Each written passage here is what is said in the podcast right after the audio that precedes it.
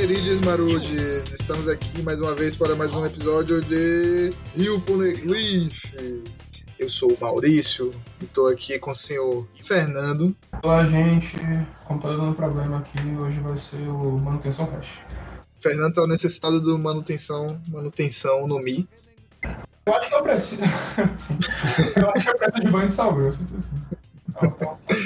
E estou aqui também com o senhor Ruve de Caxias, Johnny Boy. Fala galera, quem quiser me contratar, por favor, chega aí no inbox.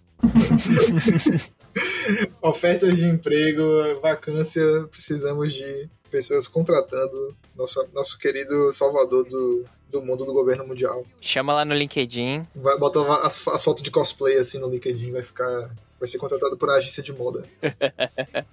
e estou aqui com o senhor Diogo. O governo mundial adora tirar a cara da marinha fortão da bunda, de graça. É isso aí. E esse é o tema do capítulo de hoje. Além de outras coisinhas mais que a gente vai comentar. E é o capítulo 1053, Os Novos Imperadores, que todo mundo já sabe desde o início da semana. Porque essa zorra licou e ninguém acreditou que era o Bully. Mas ele tá aí. Aquela capa lá, Cara, antigona de capítulo, foi real. Só faltou a cabra no meio. Assim, Realzíssimo. O Foreshadow tava aí. tá ligado aquele seu colega de trabalho que você olha pra ele e fica claramente. Eu não sei como esse maluco chegou aqui. É, Olhou pra cima, brother. É um bug, tá ligado? Mas vamos chegar lá, vamos chegar lá. Primeiro, vamos comentar do início, né? Tem uma belíssima capa de, de cor, né? Colorida. A capa de cor foi, foi, foi ótima. Capa de cor. A capa de cor. um color spread, pronto, como a galera gosta de chamar, um color spread do One Piece Odyssey, que tá muito bonito. E temos ali o, o Calgara Blanco, que a galera tava dizendo que era o Momonosuke branco também, com cabelo branco, mas é só o Calgara, só que com cabelo branco, na minha, na minha, no meu headcanon. Pois é, são os dois protagonistas, de certa forma, do novo jogo de One Piece, né? One Piece Odyssey, que é a Lin, uma garota que aparentemente odeia piratas e ela tem um chapéu igual do Luffy, idêntico, e o Andarilho, que tá numa ilha que os Mugiwara vão parar, né? Que é o tal do Ádio. Muito legal. E a gente tem um bocado de bicho, um bocado de bicho muito louco. Até o Kung Fu do Gong. E a gente sabe, pra quem viu o trailer, que tem uma Ilha do Céu. Isso, e tem o bichinho de.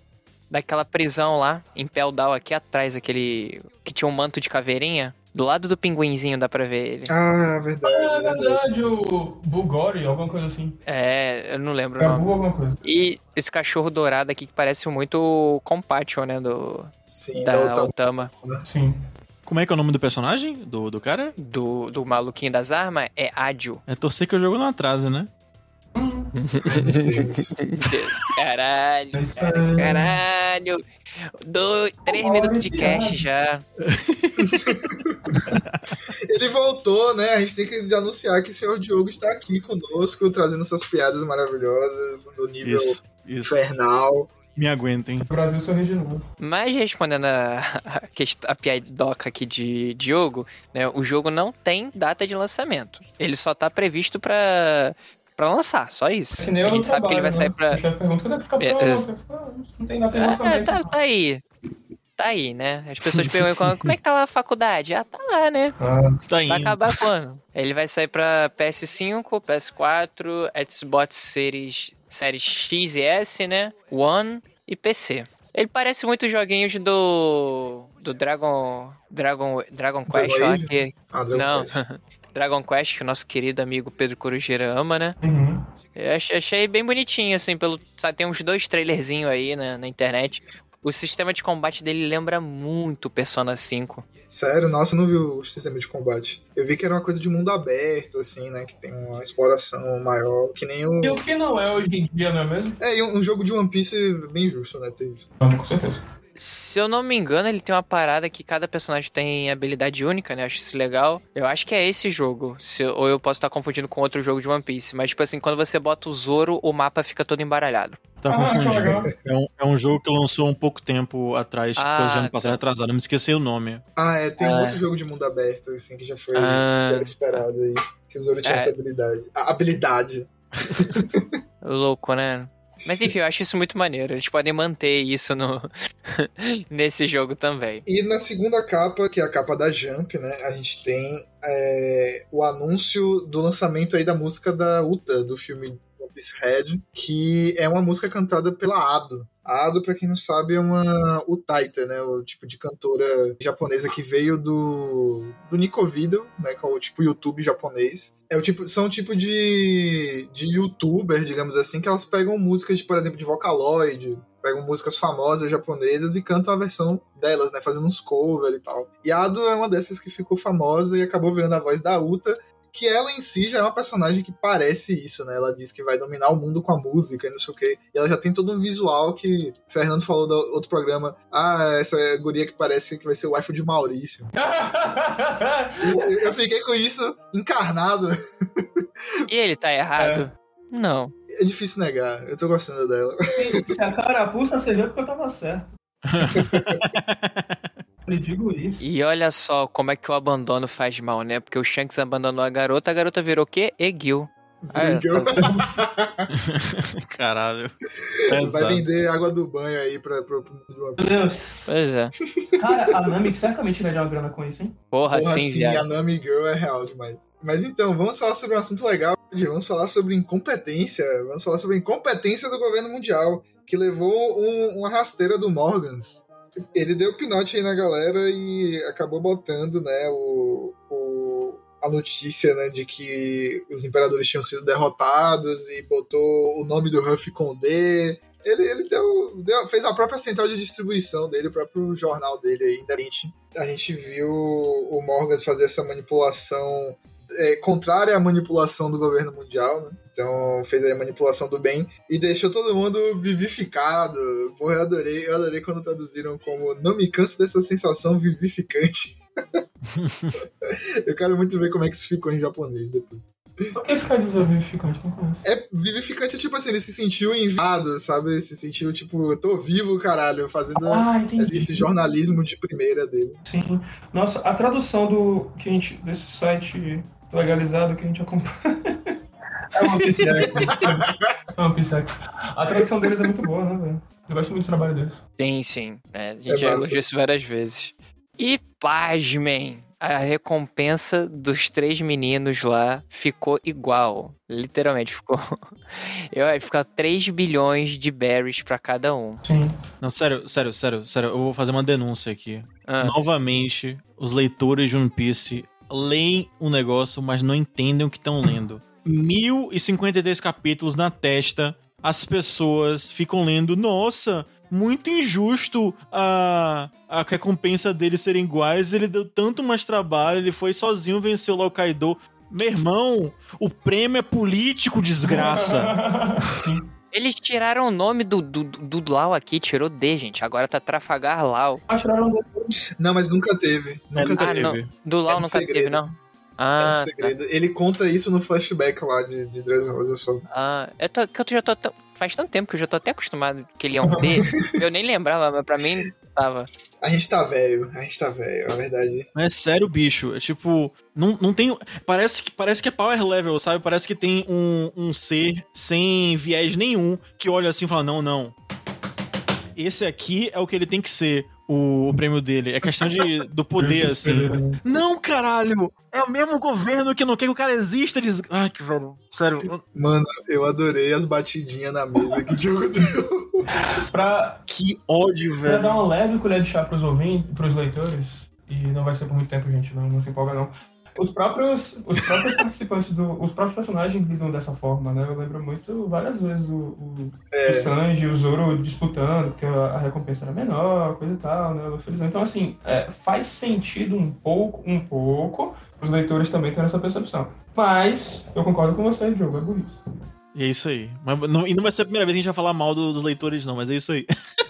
É, é uma constância nesse podcast aqui. Gente, a, a recompensa do Chopper é é 100 berries e o, a gente sabe qual é o estrago que ele Exato. pode fazer. Assim, eu acho que não é uma coisa é uma coisa geral, né? Eu vejo isso tanto na comunidade internacional, digamos assim, né? Então as pessoas estavam fazendo esse tipo de comentário. Ah, porque ele tem tal habilidade, hack avançado, hack do conquistador e não sei o que, tem Nika e, e caralho a quatro. E, ele, e a recompensa deles três é a mesma. Aí, tipo, entra dois, dois critérios, né? Duas coisas que acontecem. O hype em volta das recompensas, porque todo final de arco a gente quer ver. Né? É, é o é o marco, né? O marco que eles chegaram, que eles avançaram, que eles passaram de nível, ou coisa parecida. E realmente é um recurso narrativo que o Oda usa. Mas é como se não tivesse claro o suficiente nem pros, nem pros personagens da própria série, nem pros leitores, o quanto que isso é uma atribuição política, porque o Gorosei tá lá avaliando quem é mais perigoso para o status quo do mundo, né? o status quo deles ser mantido. E tanto isso é verdade que você tá falando, que assim, tipo, pô, beleza, a recompensa maior indica que o cara é mais poderoso, óbvio, mas também indica dizer que ele está cada vez sendo mais perseguido, que todo lugar que ele vai é uma ameaça maior e que pessoas cada vez mais poderosas vão atrás dele, né? Então, é... também não é uma, só um, ó, oh, meu poder é tanto, entendeu? Quer dizer, sua vida está cada vez mais curta, sabe? Agora, um argumento que eu entendo é que é muito bizarro você ter três caras com a mesma recompensa, mas só um deles, porque razões, porque não dá a entender muito se o resto do mundo tá entendendo o que aconteceu em um ano, imagino que não. Por que, que ele virou Yonkou e os outros dois não? Aí sim, Sim, aí eu concordo com você, realmente, porque o que eu tinha falado no, no último ou no penúltimo podcast, a gente comentou que eu acreditava que se, se o Luffy não tivesse entrado como considerado como quinto Yonkou, a partir dessa batalha iam entrar os três, né? Eles iam virar o, os Yonkous oficiais. Tipo assim, o Luffy ia continuar como quinto Yonkou, mas por causa desta batalha. E não foi o que aconteceu, né? Os outros dois não entraram. Nem o Lau, nem o Kid. Mas assim, eu, uma coisa que eu. Eu não sei o que dizer, porque não tem um critério, assim. Quem é que diz que, quem são os imperadores, sabe? É um, é um título conquistado muito por reconhecimento e mérito geral. Mas é diferente dos Chichibukais, que é o governo que dá esse título. Mas os imperadores são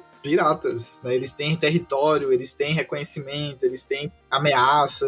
É isso que eu entendo como você se tornar um imperador. A quantidade de territórios que você controla. Os Chichibukais são piratas que são muito temidos, que o governo foi lá e conseguiu comprar eles, né, de certa forma. Mas para você ser um imperador, você tem que ter uma quantidade enorme de territórios onde o governo nem consegue entrar, porque você tem suas forças aliadas. Aí, por mais que o Bugs tem a sua legião de fãs. Já tô adiantando aqui pauta, né? Capítulo. Sua legião de fãs. Foi descob... Agora o governo tá dizendo para todo mundo que ele pertenceu ao barco do Roger, assim como o Shanks, etc. Como é que o Bug tem uma controla vários territórios, cara? Cara, mas aí é que tá. Tipo, o grande lance do Bug, fora, enfim, a piada, né? Que é claramente uma piada que nem o King do, do One Punch Man o lance dele é que ele é extremamente inteligente e malicioso, assim, sabe? Eu acho que ficou claro pra gente já que ele meio que tem uma tropa de mercenários, sabe? Não só idolatram ele, mas que também Sim, são meio que funcionários dele. Então, assim, ele consegue de fato dominar grandes territórios, mesmo não sendo poderoso. Mas além disso, eu acho que o motivo pelo qual ele se tornou imperador recentemente ainda não está 100% claro, porque claramente aconteceu alguma coisa que a gente não sabe. Nessa caça dos Chichibukais que estava tendo recentemente porque eles foram abolidos, né? É, eu não duvido que tenha acontecido algo do tipo o Mihawk estava sendo caçado lá, o Hancock estava sendo caçado, e eles fizeram uma coisa, cortaram um navio, é, de, paralisaram um bocado de gente, e o crédito pode ter ficado no bug, como acontecia lá em na, na guerra, né, por exemplo como ele conseguiu tantos aliados. Mas aí eles estavam em territórios diferentes cada Shichibukai, para ele ficar com crédito assim. É, assim, a questão de territórios que você estava falando, ele estava conquistando territórios como o Shichibukai. Ele tinha uma máfia, ele tinha um negócio de, de algum tipo de comércio que inclusive era ligado ao do Flamengo. Né? Na, na, quando anuncia que ele virou um Shichibukai, se eu não me engano, aparece essa cena né, dele lá no circo com os aliados dele e tudo mais, ele comenta sobre isso. Porque é justamente quando o do Flamengo cai. E aí a, a produção da, de, de Smile, etc. Enfim, isso afeta todas as máfias do mundo inteiro de One Piece. Né? A queda do, do Flamengo. E o Bug estava vinculado a isso de alguma forma ele já tinha algum nível, né, de, de ter aliados em outros lugares, fazendo esse comércio, fazendo essa coisa de. que é pirataria, né? Na verdade a gente chama de máfia, mas é porque o Oda dá essa estética, digamos assim. Mas é, é pirataria básica. Ter, ter, troca de materiais, recursos e conquistar territórios e ser reconhecido. E sei lá, tipo, por um lado é claramente uma piada mesmo, tipo, o cara é um palhaço, assim. Mas tem uma coisa que eu vejo muita gente ficar desmerecendo, tipo, parece que, ah, é uma piada. E, e é isso, assim. É, é num vácuo, é só uma piada e acabou. Mas parece que as pessoas esquecem que, tipo, esse cara tava na, tava na navegação lá, tipo, no início, junto com o, o o Shanks, etc. assim, tipo Gold Roger. Então o cara não é pouca porra. É só que claramente ele foi um personagem que no início deve ter sido pensado mesmo pra ser uma piada. Só que conforme foi avançando, ele teve um backstory. Então ele tem um nível de importância. Se ele é realmente um personagem que tá no lugar certo, na hora certa, mas ele é um merda, aí é uma coisa. Mas se ele tem um mérito próprio, assim, de fazer coisa mesmo, é outra. Que a gente vai ver. Capaz de ter sido alguma coisa.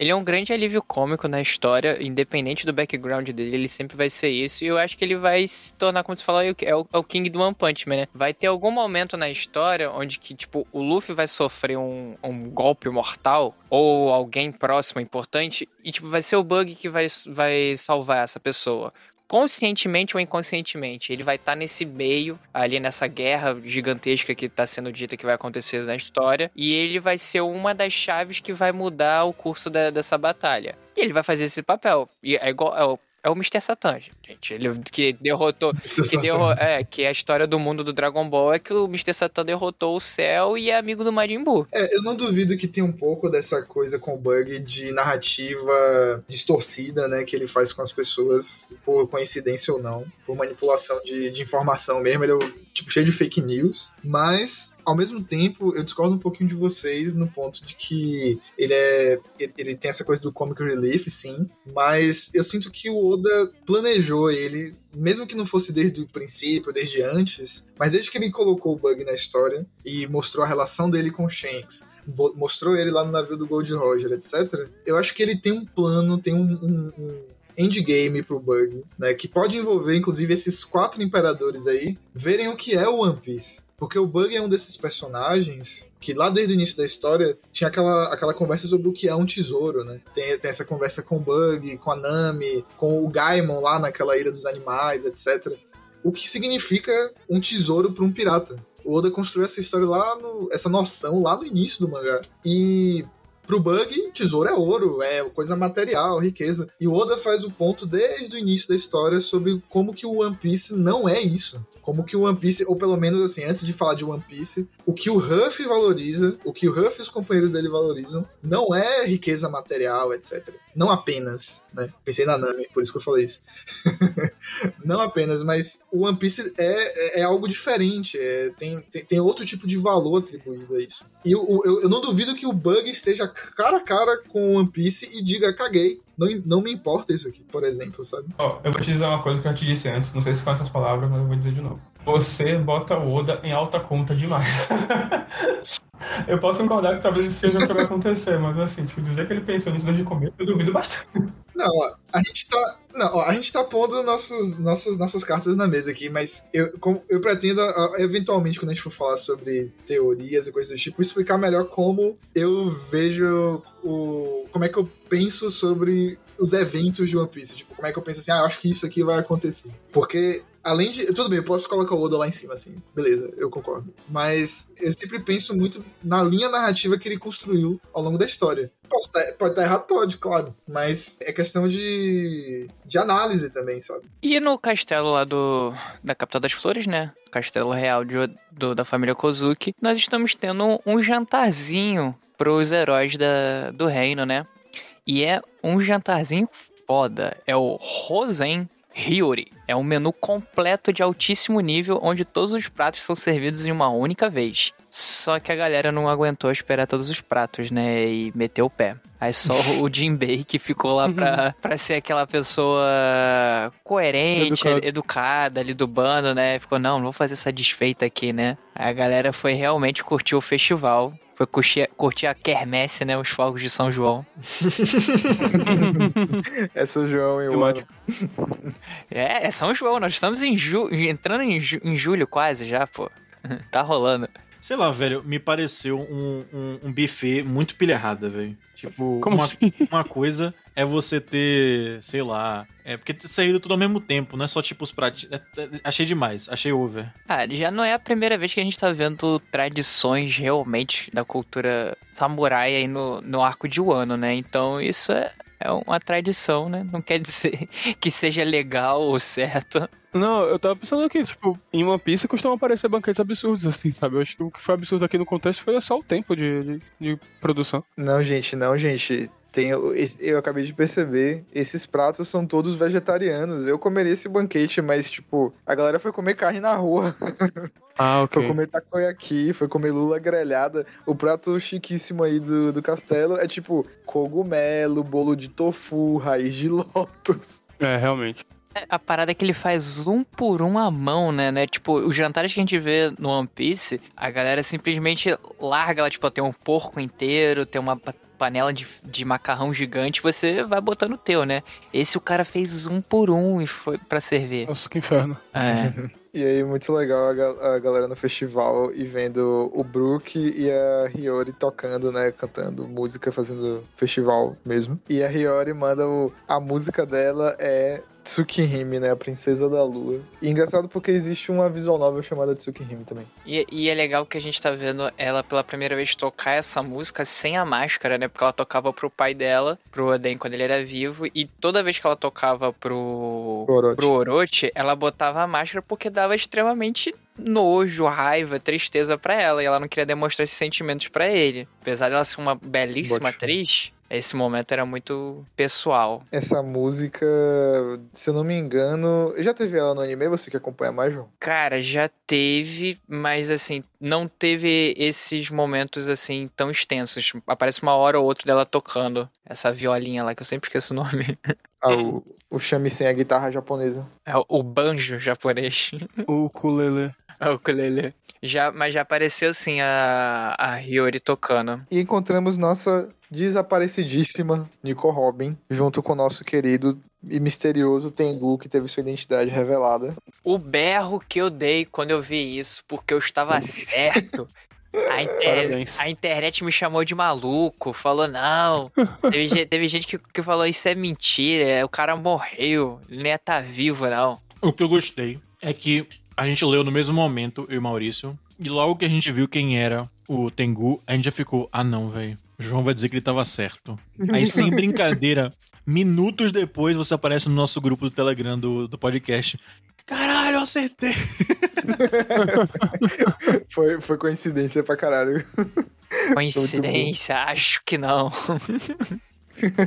Não, tipo, a coincidência de você comentar na mesma hora que a gente viu e comentou de você. É, Eu achei ruim, pra, pra, pra ser sincero, eu achei ruim de estar certo. Achei, porque eu queria que o pessoal já tivesse morto mesmo. Mas pra provar que eu estava certo. A internet me chamou de louco, mas é assim, né? Os loucos sempre são os certos. Os loucos sabem, já diria Chorão, né? Pois é. Agora sim, faz muito sentido o, o Sukiyaki ser esse Tengu e ser o ferreiro e tudo mais, porque ele tá na linhagem, né? Ele é o cara que provavelmente herdou o conhecimento. E, e- e alguém precisa passar esse conhecimento pro Momo também, né? O pai do Momo não tá aí pra fazer isso pra ele. A gente nem sabe, na verdade, se o Oden recebeu esse, esse conhecimento do pai dele, porque ele não chegou a assumir como, como era pretendido, né? Então, a coisa toda sobre como forjar os poneglyphs, a história de Wano, que faz parte aí do esquema todo com o século perdido. Imagino que seja isso que vai envolver o conhecimento sobre Pluton, né? Que é outra bomba, literalmente uma bomba, sendo jogada aí na nossa cara, junto com a revelação do, do, do Sukiyaki. Agora uma coisa que eu fiquei meio em dúvida. O Tengu tinha falado que foi ele que forjou algumas espadas em um ano. Eu- a- então ele forjou a Ema e a, e a outra lá da Hiyori? Ah, não, a, a. Ema é do, do, do- A Ema é da Hiyori e a outra que é do Momo. É bem provável, porque agora que a gente sabe que ele é o, o- ele é não só o antigo Shogun de Wano, como ele também é o ferreiro, né? Que a gente vê nesse momento atual. Isso quer dizer que lá atrás ele tinha sido o cara que forjou as espadas que o Oden usava. Interessante. E qual é a história dele, gente? Me lembra aí. Ele sumiu como? Achou que ele tava morto? Qual foi o esquema? ele adoeceu, eu acho. Teve um negócio desse. Aí fingiram que ele tinha morrido. Ele foi envenenado, né? O, Ah, ele fala aqui, né? é, o Orochi, tipo, tava envenenando ele lentamente. Tipo, o Dio fazendo com o pai do, do, do, do Jojo. pra ele morrer. Ok. e, assum- e pegar o, o lugar, né? Só que ele ficou bem mal, assim, ele apressaram um plano de certa forma e botaram aquela, mul- aquela mulher que tinha a fruta do, do Bon Clay, né? A Mane Mane no Mi, e assumiu o lugar do, de- do, do Sukiyaki. Aí ele ficou trancado aí no calabouço. Junto com o Poneglyph. É, Até ele sair e descobrir que o filho dele tinha morrido e que o ano estava na merda na mão- nas mãos do Kaido. É tipo, coitado do cara, né, velho? Uhum. Não, e esse não é o Red Poneglyph, né? Esse não é o Road Poneglyph, é só aquele, aquele azulão que a gente costuma ver sempre. É, é, é o, é o nosso. Nosso moniker, né? Nosso, nosso título. O Rio Poneglyph. É. Bem, tem uma coisa que eu fiquei espantado com essa cena, que foi a Robin segurou essa informação balosa aí desde lá de Alabasta. Sim. Ela, ela já tinha lido que estava em Wano, ela esconde do Crocodile naquele momento e não fala pra Aham. ninguém até chegar aqui. Boquinha miúda, hein, ó. Só, só segurando as coisas. É, eu fiquei até em dúvida se ela já tinha falado mesmo ou não, mas realmente é a primeira vez que ela menciona, né? É, a gente não sabe se ela falou, por exemplo, no time skip, né, com o pessoal lá do- dos revolucionários, mas eu duvido. Mas é Duvido. porque é assim também, num... em questão de estratégia, não tem muito porque ela falar pra ninguém isso também, por enquanto também. Porque ela é melhor ela deixar só uma pessoa sabendo do que espalhar essa informação pra outra e ter, ter mais vetor de, de captura do governo mundial pra outras pessoas. Mesmo que. Fora que com, com o capitão que ela tem, é melhor ficar calada mesmo. É. pois é. Ela não falou nem pro, pro Rei Cobra, e ele sabia mais ou menos o que estava escrito ali, porque foi uma informação passada de geração a geração. Quando ele, naquele momento lá que ela tá quase morrendo, ele também, eles fugindo das, da- das catacumbas de Alabasta, aí ele fala, por que que tu mentiu? Aí ela fala, é, dá aquela desconversada, mas Ele sabe, ele sabia, né, desde aquela época que aqui- esse poneglyph passado na família continha a localização de Pluton, mas ele provavelmente não sabia o que é que estava escrito, né? Tipo, qual é a localização. E aí, ele, ele- ao mesmo tempo que ele consegue saber que ela tinha mentido, ele, é- ela poderia dizer ou não pra ele qual era o conteúdo do poneglyph, mas ela não disse. Lembrei que, Maurício, o Oden recebeu de certa forma a informa- o conhecimento sim, porque na verdade não é forjar o poneglyph, é escrever. É a, a, a, Oh. a caligrafia. E quando eles estão na, na Ilha do Céu, ele que escreve pro, pro Roger lá no, no- do lado do- da base dourada do sino. Ah, é mesmo. Lembrei que ele não lê muito bem como o Sukiyaki, provavelmente. Tanto que ele fala, ah, eu sei um pouco aqui. Consegue entender mais ou menos o que tá escrito ali. E sabe escrever uma- um pouquinho. Nossa, então deve ser muito louco isso, porque as pessoas que sabem ler os poneglyphs não acabaram lá em Ohara, né? Não, não é só os arqueólogos tipo a Robin. E tem essas pessoas de Wano também. Então o Wano é uma ameaça forte pro governo mundial. Mas eu acho que é só a galera de Wano, tipo assim, a galera da linhagem real. Por exemplo, acho que não era todo mundo em Wano que sabia. Acho que era passado de Shogun a Shogun. Aí agora acho que é o momento do, do- Não sei como é que o Tengu vai passar essa informação pro Momo, mas ele tem que passar. É verdade, porque ele disse que não vai se revelar. Então, ou ele vai passar pra alguns dos, dos bainhas vermelhas e os bainhas vão passar pro Momo. É, eu, eu acredito que seja isso, porque a minha outra opção era a Robin, e a Robin não, não vai, não vai, não sei se ela vai ficar aí fazendo isso pro Momo, não. Hum, com certeza. Temos aqui um, um, um grande momento de tensão quando esse senhor almirante Green Bull aparece, né? O cara Sim. tem um poder absurdo, maluco. O poder do hentai. É... Inclusive, quando apareceu ele, eu tava achando que já seria, tipo, sei lá, Pluton se revelando, sabe? Alguma coisa assim, tipo, a arma são esses tentáculos malignos. Que eu achei pra muito entender que isso. era- Também achei. Também? Aham, porque ele fala, Ufa. ela está aqui, né? E logo tem essa Uhum. cena da explosão da- das minas de Udon. Aí eu pensei, caraca, será que eles estavam cavando o Dom justamente pra achar a arma? Alguma coisa assim. É, Fernando teve um momento aí, ufa, eu não tava sozinho. Não tava sozinho, não tô louco sozinho, né? É, eu, eu, sinceramente, honestamente, eu não gostei do Green Bull, não, velho. Por quê? Eu acho que é um poder ridiculamente forte pra. Porque, assim, uma coisa é, sei lá, o Kaido. Kaido a gente já tem noção dele há muito tempo, assim, então eu não sabia o poder. E o poder dele é bem forte e ele é um um cara meio que introduzido, propriamente dito, bem depois. Então ele, entre muitas aspas, tem um poder tirado da bunda, um poder muito forte já em quartas de final sendo entregue. Mas eu fico pensando na, na, na, na arquitetura, na estrutura da Marinha. E um cara aleatório desse, que a gente nunca viu direito assim, tem um poder absurdo desse, que eu ouso dizer que é melhor do que muitos outros aí. Eu, eu achei um pouco demais. Aí eu, eu espero que ele seja aquela coisa que o Oda pensou de frente pra trás. Tipo, ele quer fazer esse negócio de melhorar o ano é, em questão do. Porque tá tudo desolado por causa da indústria, etc. assim. E ele pensou num poder que encaixasse. Tem que ser um poder desse de natureza mesmo. Mas o personagem num, num, num, num vácuo assim, não gosto muito, não. Mas os almirantes sempre são assim, tipo, se pensar o. Tipo, Kizaru é luz, então ele conjura qualquer coisa.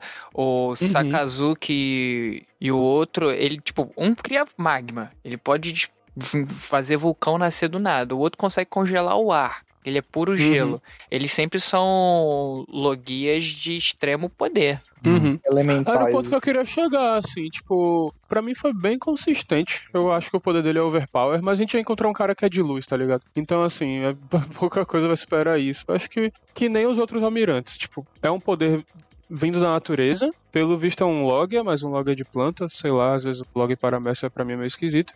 E ele é overpower porque todo almirante é overpower, tá ligado? E pra mim, tá tudo bem, assim não vi problemas. Sei lá, me incomodei. Eu lembro que o Fernando tinha comentado anteriormente sobre a questão do Oda. Como foi que você falou? Que eu, eu dei muito crédito a como o Oda é, escreve a história e tudo mais, né?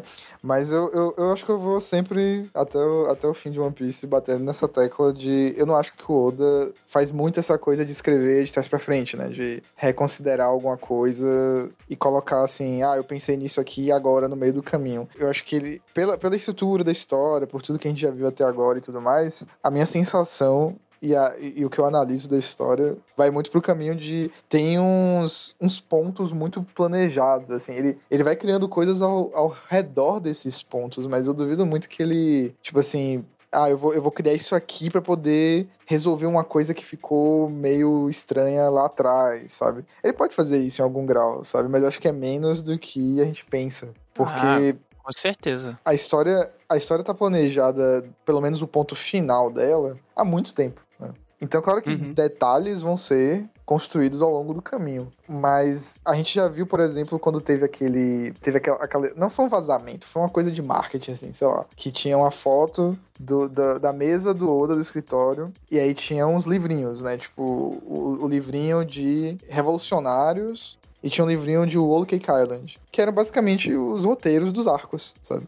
Toda vez antes de começar um arco, os caras fazem um roteiro, literalmente, sabe? Tipo, os pontos que vão ser explorados, sei lá. Então, eu acho que sempre tem esse grande nível de planejamento, o que envolve você revisar, né, coisas anteriores, sim. Mas eu acho que é um pensamento muito de, de pra frente mesmo, e não de revisar tanto o que aconteceu antes. Eu concordo. Por exemplo, vou dar um exemplo recente, né?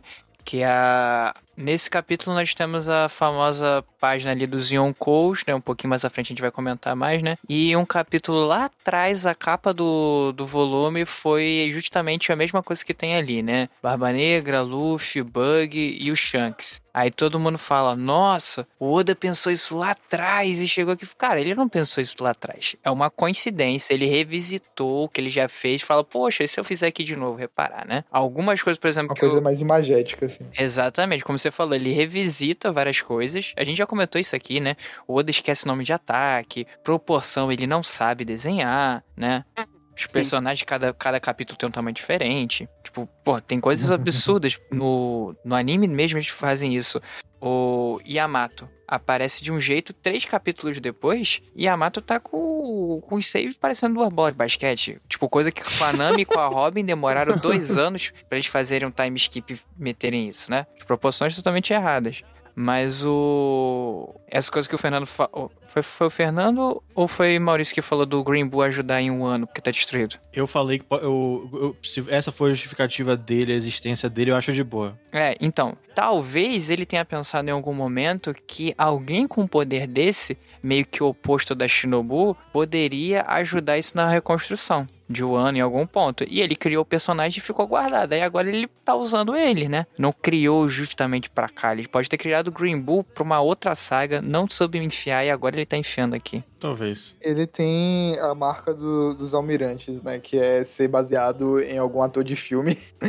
É, eu. Ah, com certeza sim. essa cara aqui é ele muito é. expressiva. Eu não sei qual é o ator. Né? Eu não lembro agora o nome, mas, mas ele é, sim, com certeza. A, a gente tem aí com esse momento do Green Bull aparecendo, né? Finalmente revelando ele de frente e tudo mais, e dando uma ideia muito melhor sobre a personalidade dele, sobre quem ele é. Assim, tem essa coisa também, né? Ele tá sendo literalmente introduzido. Ele é um personagem desconhecido para nós leitores, mas ele é um personagem que tava lá, em algum lugar da marinha, e chegou onde ele chegou, né? Recebeu essa fruta aí. E ele tem uma uma, uma coisa estilística, né? Que eu achei incrível, assim, tipo, essa tatuagem, essa frase que ele tem tatuada. Suicídio duplo no Rio da Morte. Tipo, que diabo isso quer dizer? Por que esse cara tá com essa porra aí? É uma referência ao ator que ele é baseado ou é só uma coisa, sei lá, do. Tem alguma coisa a ver com, com que tipo de personagem ele é? Né? Tem uma coisa das flores, ele literalmente cria vida aí, né? Cria árvores, plantas, etc. É tipo a então... justiça absoluta que o, que o Sakazuki usa sempre, né? Na, na, roupa dele. A justiça de ferro, uma parada assim, né? Ah, deve, sim, deve, sim. deve, ter um contexto assim parecido. O, o justiça absoluta é uma coisa da, da marinha no geral, né? Tipo, é Zetai Seigi, a coisa do não toleramos nenhum mal. E o Sakazuki, tipo, assina embaixo desse negócio sempre. Mas cada almirante tem a sua, né? O, o Akaino. O, o Akaino. O Aokiji é a justiça preguiçosa, alguma coisa assim. O do, o do Kizaru é, é, Eu lembro que em inglês é tipo laid back justice, é tipo justiça sem se envolver demais, sei lá, uma coisa assim. Engraçado, eu acho o, o Kizaru mais a justiça preguiçosa. O Aokiji, o Aokiji eu vejo mais como a justiça justiça, porque, tipo assim, ele não faz nada contra o inocente. Ele, tipo, ele não vai contra a vida para conseguir seus objetivos. Ele cumpre as ordens que tem determinadas da marinha, né? Mas não é igual a Kainu. Tanto que os dois, né, são bem opostos e eles têm uma luta gigantesca aí que conseguiu mudar o polo magnético de uma ilha. Sim, absurdo. Eu queria ver um pouco mais do. De, chamamos assim, vamos chamar de projeto almirante, né? Que todo, a gente sabe que o almirante é um dos maiores cargos dentro da marinha, abaixo do comandante, né? Do, do comandante supremo, que era o Sengoku e agora o Akainu, né? Mas os almirantes eles são completamente é, ligados aos Tenryubitos. Eles recebem ordens direto deles, né? Que vem do governo. Na real, João, o, o, são vice-almirantes e aí o almirante supremo. É almirante de frota, se eu não me engano. Vice-almirante, almirante supremo. É, tipo, os, os Aokiji, Jakaino, etc. Ele... É, os três, eles são vice-almirantes. E o almirante é o, é o é o Ué, comandante supremo. Pra mim, vice-almirante era toda aquela galera que vem abaixo deles. Inclusive o Garp, não, ele fala que ele não quis virar almirante por causa que ele ia ficar direto ligado aos Tenryubits. Ele não suporta eles. É, então, ele é, ele é um capitão, né? O, se eu não me engano. O, o o Garp é um, é um capitão que foi convidado a ser vice-almirante, né? Tem essa coisa da hierarquia toda aí da marinha, que a gente pode olhar com calma, mas... Ah, tá, tá aqui, categoria vice-almirantes, aí tem vários aqui, né? Tem, o, tem aquele do, do bigodinho com cabelo e trança, o Garp, aquele maluco que tem o cabelo com que segura espadas, e os almirantes são galera de poder elemental. Ah tá, então eu, eu dei bola fora, perdão, deixa eu corrigir a tua, desculpa. Não, relaxa, relaxa. Mas uma coisa que eu gostei no Ryukyu é o nível de arrogância que ele tem, porque os outros, eles meio ou que são, como vocês falaram, um pouco preguiçosos, um pouco mais Tipo, velho, meu poder é fodão aqui, eu só tô brigando aqui, é isso aqui, tipo, não tem como negar o fato que eu me movo na velocidade da luz, eu literalmente crio luz, ou tipo, velho, eu crio lava. Mas esse aqui é tipo, não, esses caras são uns bosta, eu tenho que, tenho que destruir o negócio deles aqui, se fuderam. E não vai, ele não vai vencer ninguém. Então, ou ele tem que ser convencido, ele vai, ou ele vai ser prensado aí, vai ser derrotado fluidamente aí. Não consigo, não, acho que seria muito louco agora do nada ele foi derrotar um monte de gente agora que importa. Olha, eu sei que o King e o e o Queen e os demais lá, né, estavam na merda, mas ele acabou com eles muito rápido. Não, ele que ele é forte, com certeza ele é forte. É só que narrativamente não faz muito sentido esse cara aparecer do nada e brigar e conseguir, tipo, sei lá, você consegue imaginar ele chegando lá e matando alguém muito importante agora? Ah, não, não, não, não. não isso eu não, não consigo, não, não passa. Eu acho que para mim, ou ele tá, tipo, para forçar ainda mais esse negócio de. Eu falei isso em outro programa, eu acho. Tá mais para forçar essa coisa de guerra contra a Marinha e dar é, início a esse arco final, ou ele vai ser convencido e vai ajudar com esse nosso de Wano. É o que a gente já vinha falando de que, tipo, velho, o ano tá na merda, o ano tá desolada. A gente pensou que seria o negócio do vulcão e não foi. Eu tô pensando que pode ser ele. Ainda mais que tudo que ele anda aí tá criando flor. Ele é o menino do verde mesmo, né? Confirmado, Canon. Puta que pariu. E logo em seguida, que eu achei maravilhoso, é tipo, o Kid é muito pilha errada, velho. Sim. Extremamente pilha errada. Tipo, tudo bem que ele, ele é. Não é carismático a palavra, ele é. ele Quer, quer ter o holofote, quer ser o, o fodão assim e tal, mas, meu irmão. tipo, precisou você e o LOL pra matar uma é, Yonkou assim, e vocês se fuderam. O outro cara virou, tipo, o, o rei do universo, assim, matou o Kaido sozinho, basicamente. E tipo, ah, vou te matar. E tipo, velho, não. Ah, E eu... ele. Fala. Diga. Não, fala. Eu, não, porque eu vou falar não, mais na frente. Se você quiser, você pode falar dessa parte aqui. Não, é que eu ia falar que, tipo assim, eu concordo ele ser muito pilha errada, ele, se, ach- tá se achando demais pra ele bater no. para bater no Luffy e tudo mais. Mas a gente tem que parar pra pensar que na Big Mom, quem desceu o cacete 100%, 98% foi o Kid e o Lau.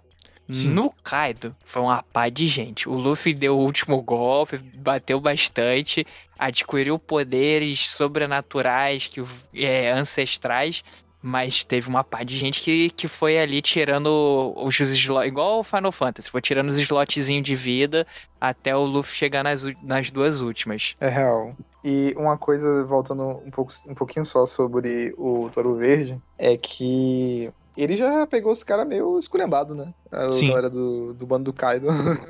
então eu acho que era um pouco. Foi o que o João Eles estavam falou. presos, né, e tal. É, isso que eu pensei depois, eles podiam, eles estavam em Udon justamente porque eles podiam estar presos com o Kairosek.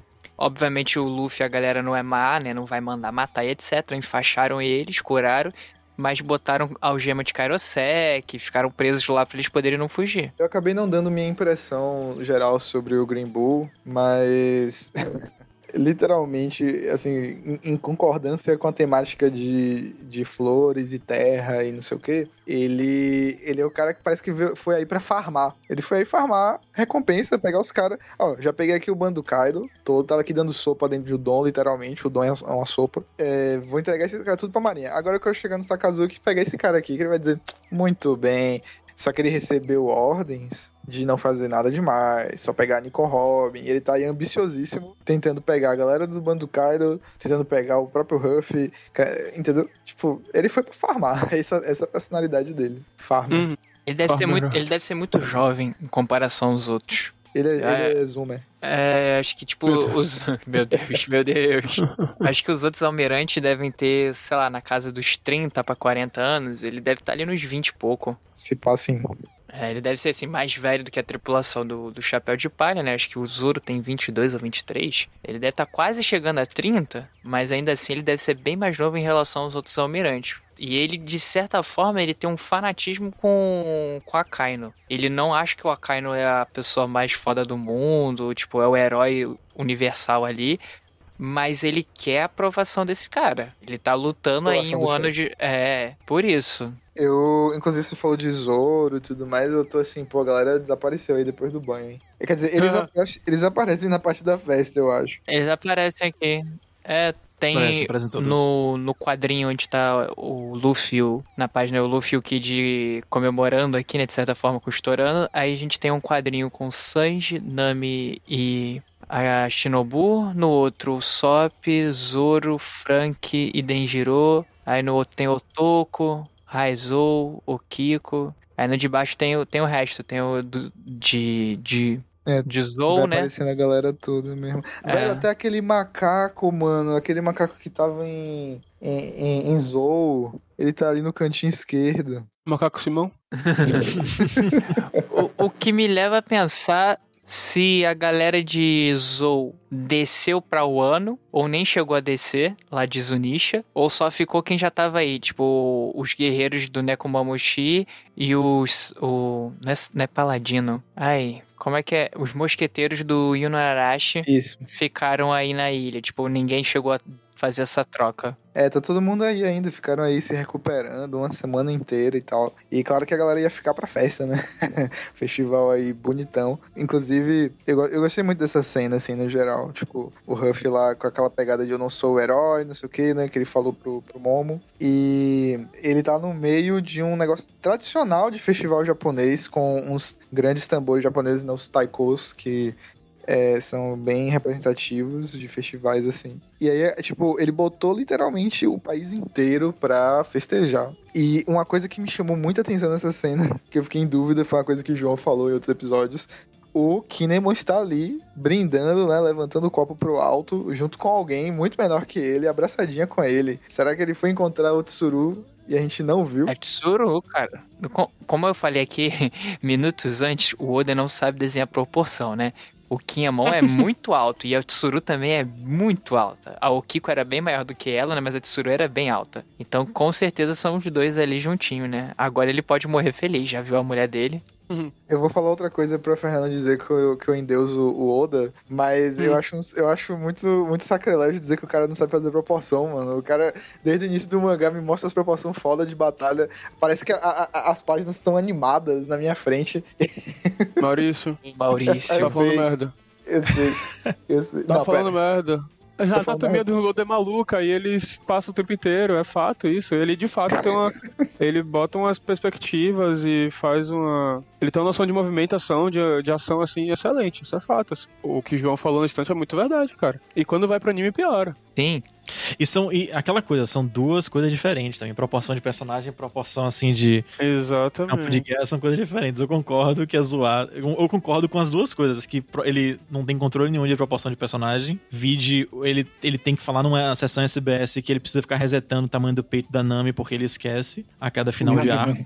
Mas, por outro lado, ele realmente desenha muito bem essas brigas. Acho que tem um pouco de. Eu já conheço, já conheço, tem uns amigos meus que não gostam muito, acho que é muito caótico o desenho dele, mas acho que, tipo, em questão de escopo, acho que é bem fodão mesmo as brigas que ele faz. Mas aí vai de pessoa a pessoa, mas é bonito também. Mas são essas duas coisas. Eu sei que foi meio na piada, mas são os dois lados. Foi um pouco. E, e é um pouco de droga, um pouco de salada. Sempre. A, re- a regra da vida, é por isso que eu uso yin yangs no meu, no, no meu coração. É, tem umas coisas, por exemplo, ele desenha os dois aqui de tamanho totalmente diferente, mas aí no quadrinho que tá o Killer, o cara me preocupa em desenhar as veias do braço musculoso dele. Aqui, todo o bando do Kid comemorando, aí tu vê que no braço do Killer tá cheio de, de veia saltando. Ele usa drogas. É, é bomba isso aí, tá cara. cheio de heroína. É. É o Smile. É o Smile, pai, que miséria. Caraca, né? É mesmo, né? Imagina se o Killer daqui a pouco ah, descobrir a habilidade de Smile. Do nada, brota. Mas ele, tá, ele já tá em modo Smile, ele não vai ganhar habilidade. Ele já Ficar ganhou sorrindo, só- Não, é, é, Ficar sorrindo é uma é, como é que é um efeito colateral que não da fruta que não, tipo assim, que o usuário ele não consegue receber o poder da fruta artificial, ele fica rindo, né? Ele perde as emoções, é um efeito colateral. Mas sei lá, né? Vai- é o Caesar que fez essa porra, vai que em algum momento que eu tinha falado, provavelmente todos os Smiles são zoados porque o, o Caesar alterou lá o código genético da fruta para serem outras criaturas. O, o Vegapunk só se preocupou em copiar o dragão do Kaido. Ah, o Kaido é um dragão, quer fazer uma fruta de dragão. Por isso que o Momonosuke deu certo. Falando em Caesar, esse capítulo não teve história de capa. É verdade. Graças a Deus, não aguento mais olhar pra cara Ah, do mas daqui a, daqui a um mês você vai voltar a, a vê-los. Olha, a gente não teve Caesar Clown, mas a gente teve Bug de Clown. Nossa. Nossa É senhora. sério. Eu, eu não Escola estou de brincando. gancho, Capitão Gancho. Eu não, tô, eu não tô brincando, porque o, o sobrenome do Bug realmente é Bug de Clown. É, e todo mundo tá rodando uma imagem na internet, que não sei se é verdade, né? Mas o Oda parece ter confirmado pra gente aqui no zap que o, Hum. o Bug é o filho do, do Shebek, ele que é o futuro. Não, man, para com isso. Não, man, para com Não, isso. é, não, é, não, é o, Sh- não é o Shanks. A criança que o, que o Roger pegou pra criar, do Shebek, foi o Bug. Eu quero A chebecar a cara do de quem falou isso. Lá ele. Na moral, velho, na moral. Olha, a gente- inclusive a gente tem uma- um- uns anúncios aqui pra fazer no final do programa e eu quero, eu quero logo adiantar aqui. Falar sobre teorias é, é- é uma paixão minha e a gente precisa conversar sobre isso.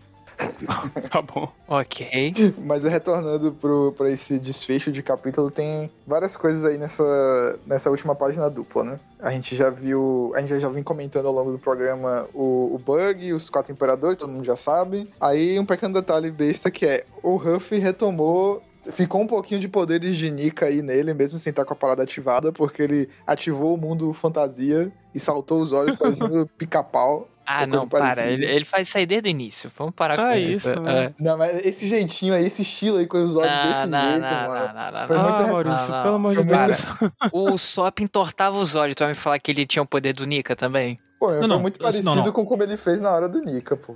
Assim, eu, eu entendo o argumento de vocês. Vocês, eu digo Fernando e João. Mas eu acho que. É, eu me esqueci da teoria de cinema, que você, você pega duas imagens fora de contexto, elas têm um significado, mas uma imagem seguida da outra, ela tem um significado completamente diferente. Tipo, você botar uma criança brincando e depois um velho sorrindo, você pode pensar que o velho é um pedófilo. Só que se você botar as coisas separadas, é só um velho sorrindo, é só uma criança. Meu Deus. É porque é exemplo que usam. É, acho que é efeito Kuleshov, se eu não me engano. Então, assim, quando você tá mostrando ele na forma Nika e mostra ele depois saltando igual como ele fez quando ele tava na Nika, isso passa uma mensagem. Que não passaria se fosse só fora de contexto, como o pessoal fazia antes. Que foi o que a gente ficou falando muito tempo, que tem essa diferenciação entre o personagem fazer essa coisa pra efeito cômico, como o, o Sop faz, e o que aconteceu com o poder dele, sim, mas achei um pouco diferente. Eu adoro que a essência do nossa, da nossa discussão, assim, pra pra ficar bem claro pra, pro nosso ouvinte, é que eu, eu só ia fazer um comentário besta sobre esse negócio e a gente entrou numa discussão realmente séria sobre o bagulho. Essa é a essência desse podcast, gente. Aqui é Sim. jornalismo sério, Maurício. Já falei isso. Aqui é profissão repórter, linha direta. Mas é isso, tipo, pode ser que não seja nada? Pode, perfeitamente pode não ser, mas quando me tem um, um cartaz procurado dele na forma Nika, e tem todo esse peso agora dele ser Nika, ele ter esse mundo da fantasia louco, que ele fica nessa forma, e ele tá fazendo isso de novo, e não tá na forma, isso passa uma informação pra mim, que talvez tenha mudado ele fora dessa forma também. Mas peraí, peraí, vocês vocês estão achando que eu tô falando que ele, sei lá, ficou modo Nika forever ou coisa do tipo? Não, não, não, Não, não. não, não, não. É eu só, só, tô- eu só tô é dizendo que só, ele só usou um a mesma comentário. linguagem visual, só isso.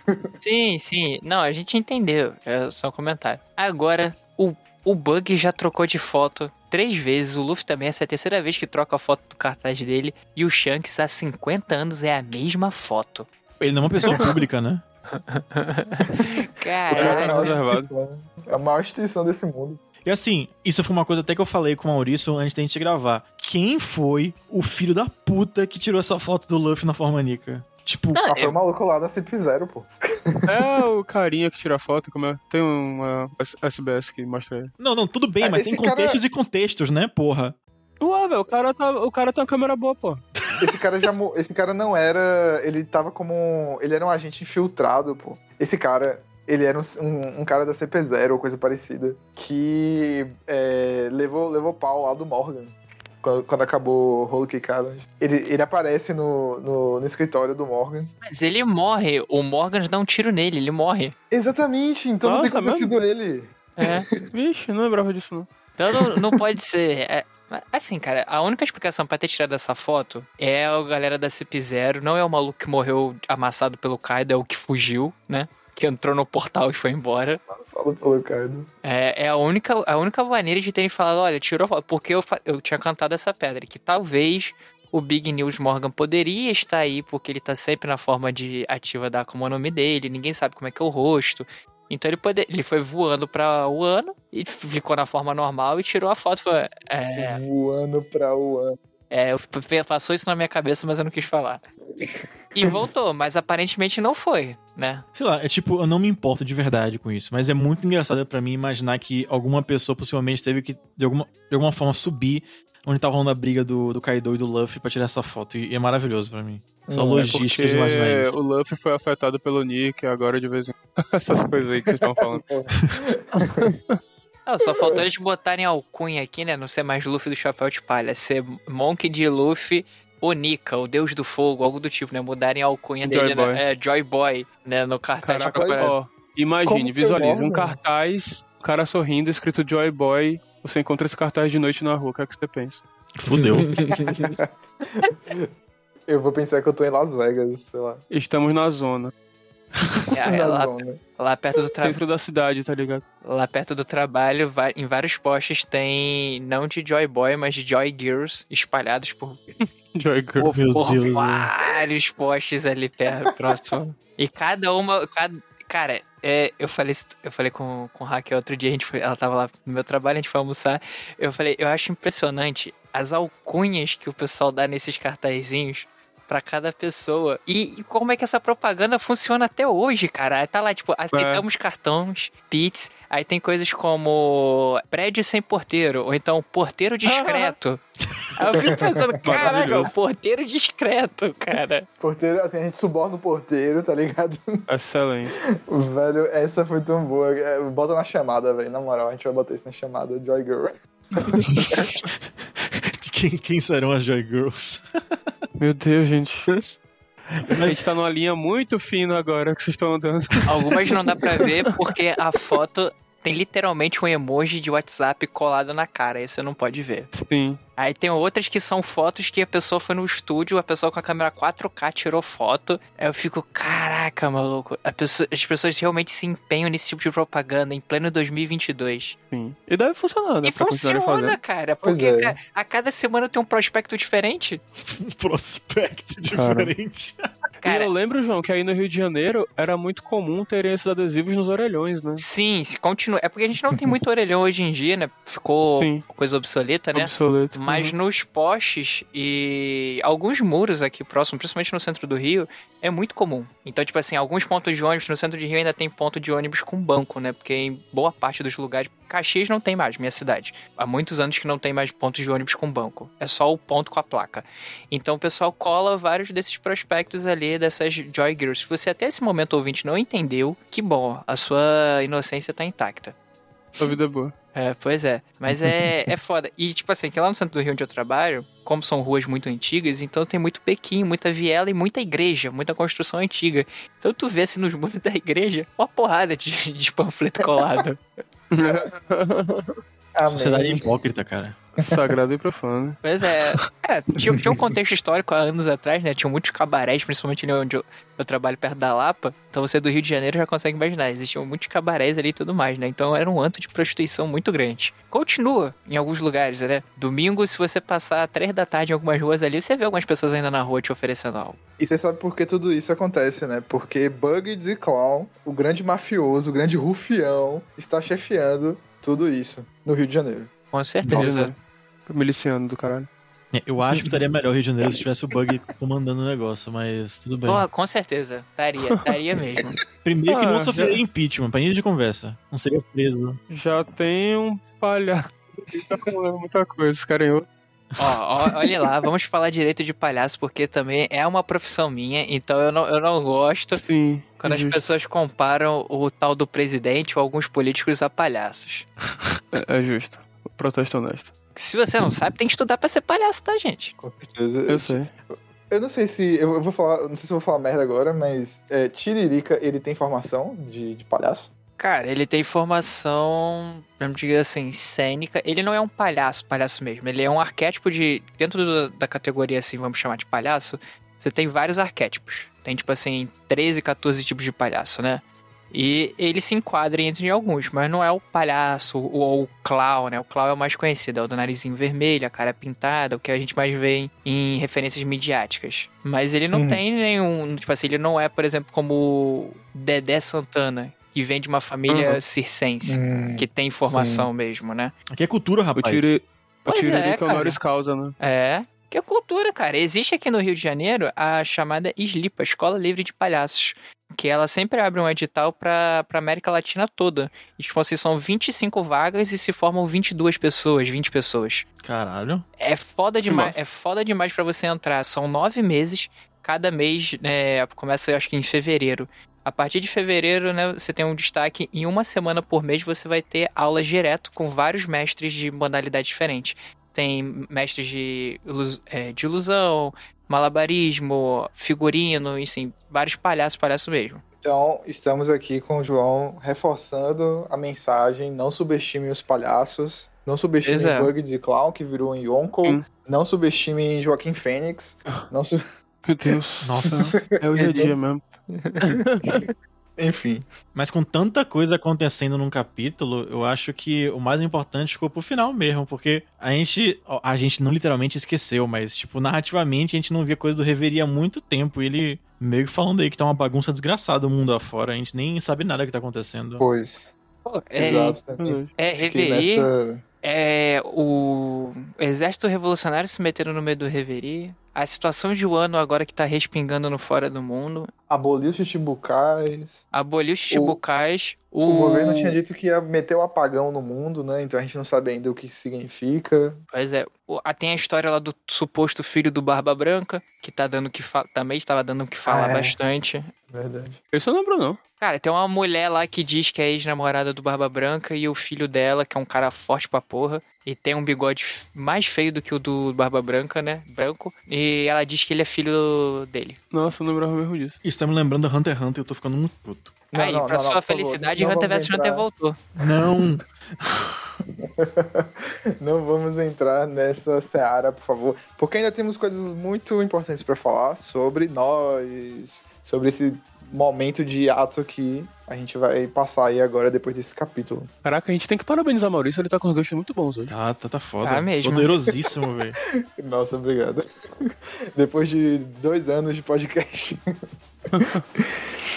Mas então, é, como vocês sabem, a gente vai ter esse ato de quatro semanas, né, mais ou menos aí um mês, e a gente ficou matutando aqui o que, a gente poderia fazer nesse período para, enfim, nos manter em contato com a cultura One Pieceística, e a gente pensou em fazer alguns programas, né, voltados para temas que a gente gostaria de falar há muito tempo. A gente costuma conversar aqui nós quatro, né, no nosso grupo, sobre filmes de One Piece, por exemplo. É, assim, agora que tá aí na boca pra sair esse ano o filme Red, a gente tava pensando em comentar sobre ele, mas é claro que isso evoca também a gente falar sobre filmes que a gente já viu, que a gente gosta. Então, nosso próximo programa provavelmente a gente vai fazer sobre isso. Então fiquem ligados que a gente vai ainda estar na atividade mesmo depois do. mesmo durante esse ato. Sem contar que One Piece são quase 20 filmes, ou 20 filmes, eu não tenho certeza agora.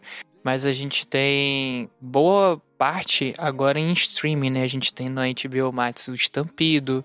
Na Netflix tem vários filmes do One Piece. Tem o Z, tem acho que o Gold, né? O Strong World foi o primeiro a entrar. O que é bem legal porque tem personagens que não estão ainda nos arcos atuais, que estão na. atuais, em aspas, né? Na Netflix. Então, por exemplo, a gente teve o, o Strong World estreou com a dublagem do Guilherme Briggs pro, Bro, pro Brook, né? Foi um Ah, rebuliço na internet bem legal. Então fica mais fácil pra galera poder assistir, até pra gente poder também agora pegar pra assistir. Os primeiros filmes de One Piece são muito baseados assim, são episódios especiais sobre alguns arcos, né? Então, tipo, teu, acho que o primeiro episódio é, faz ali um apanhado diretão do Luffy até o Baratier. Gente, vocês estão queimando pauta. Ah, enfim, é, é só, só, só a diferença aqui. Não, mas olha só, tem- isso é legal saber porque, na verdade, são duas coisas, né, João? Tem a. Tem os filmes oficiais, né? Mesmo aqueles que saem no cinema e tudo mais, e tem esses especiais de TV, né? Que são especiais. Tem um tamanho grande, assim, acabam abordando, tipo, arcos e tudo mais. É uma coisa que a gente pode abordar também, né? A gente pode falar no dia do, da- do nosso programa sobre filmes. Sim, sim, concordo.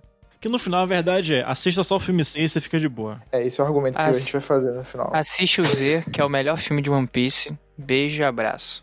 Calma aí, João, que você não viu o filme 6 ainda. A gente tem que evangelizar todo mundo. Eu já vi, já. Eu já, vi, eu, já, eu já vi todos os filmes de One Piece que saíram. Errado pra não uma opinião. Essa discussão vai ficar pra o programa. Cala a boca, Maurício. Tu fala que o Gold é o melhor filme. Eu não, Eita falou. porra! Falou que Tá o Gold, é, falou que, o, que o Gold era ótimo, não sei o que. Ele não gostou, ele não gostou que eu falei bem do filme Gold. É uma cópia mal feita de Dressrosa. Mas sim, como de praxe, vocês podem acompanhar a gente nos mais variados feeds. O que for mais prático pra você no Spotify, no Apple Podcast, no seu aplicativo. E vocês podem encontrar a gente lá no Poneglyph Rio, no Twitter, dar sugestões, opiniões, conversar com a gente, a gente sempre gosta. E é isso aí. A gente deve fazer um ou dois programas durante esse ato. Provavelmente um vai ser de filmes e o outro vai ser de teorias, ou seja, Crocomon, essas coisas assim, vai ser tudo, pegar fogo esse mundo aí. Ah, Teremos convidados. Talvez. Será que vão Talvez. ter? Vamos ver isso aí. Talvez. Se alguém quiser aí. gravar com a gente, né? Vamos ver isso aí, vamos ver isso aí. Tem que ser leitor, não pode convidar Pedro também, porque essa porra não lê nada. Ah, mas Pe- Pedro co- conhece um pouquinho, por exemplo, de filme dá pra participar. Mas é isso. Aí a gente se vê. Não temos uma data específica, deve sair provavelmente nessas coisas de quarta, quinta mesmo, mas a gente vai informando vocês no Twitter. E é isso aí. Tchau, tchau. Valeu! Valeu, galera. Falou, galera. Tchau, tchau.